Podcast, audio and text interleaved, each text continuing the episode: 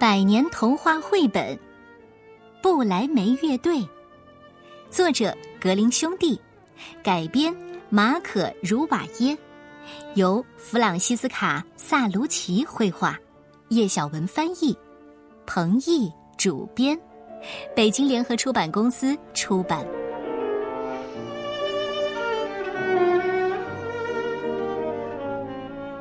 很久很久以前。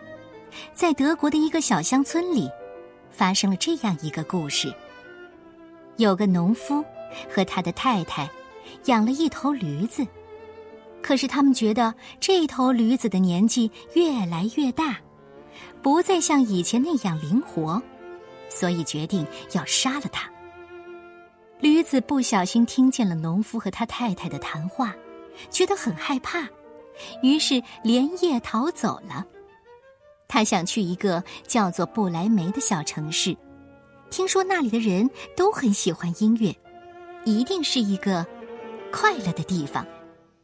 驴子走着走着，在桥边遇到了一条垂头丧气的狗，于是上前去问他为什么不开心。没想到，狗竟然哭了起来。他说。我的年纪太大了，鼻子、耳朵、眼睛都不灵光了，跑得也越来越慢，不能再去打猎。主人想把我赶到河里，我我只好逃了出来。你看，我脖子上还绑着石头呢。驴子说：“别哭了，你喜欢音乐吗？要不然你和我一起去不来没事吧。”驴子和狗走着走着，遇到了一只猫，正低着头蹲在路边呢。原来它的年纪也大了，不再像以前那样能捉老鼠，所以也被主人赶了出来。驴子和狗听了猫的遭遇，赶紧安慰它，并热情的邀请猫加入他们的行列。他们几个组成了一个乐队，快乐的往不来梅市出发。驴子、狗和猫走了一会儿，看见一只公鸡正垂头丧气的站在屋顶上。原来，主人明天要请客，决定把公鸡杀了炖汤喝。公鸡觉得非常害怕。驴子赞美公鸡天生就拥有一副好嗓子，邀请公鸡加入他们的行列。于是，公鸡也加入了乐队。大家一起快乐的往不来梅市出发。夜晚来临了，大家走了一整天，又饿又累，想找个地方休息一下。公鸡站在树梢上往远处看，发现不远的山头上有亮光，那是一间小木屋。于是大家决定过去看看。他们一边走。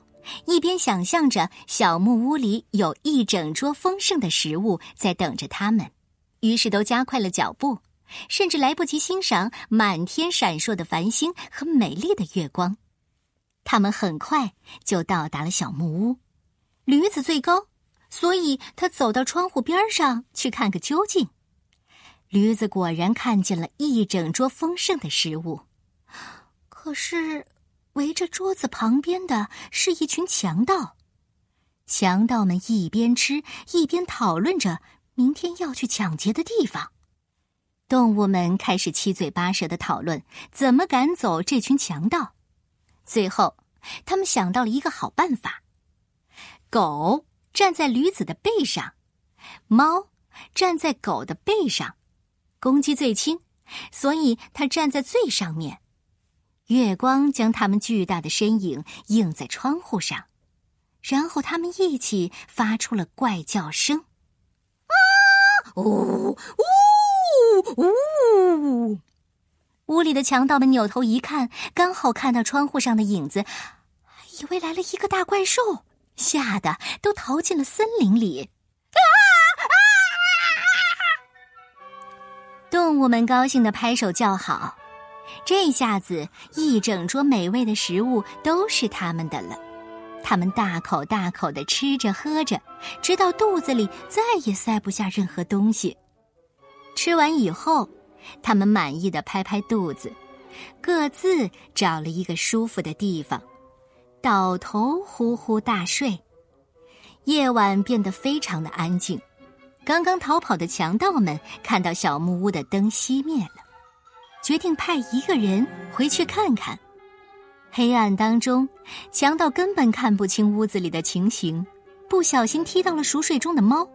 猫一转身，朝着强盗又抓又踢，强盗吓了一跳，不小心又踩到了狗的尾巴。狗朝着强盗的大腿狠狠的咬了一口。汪汪！强盗简直都快被吓死了，他根本来不及看清楚到底是怎么一回事，就夺路而逃。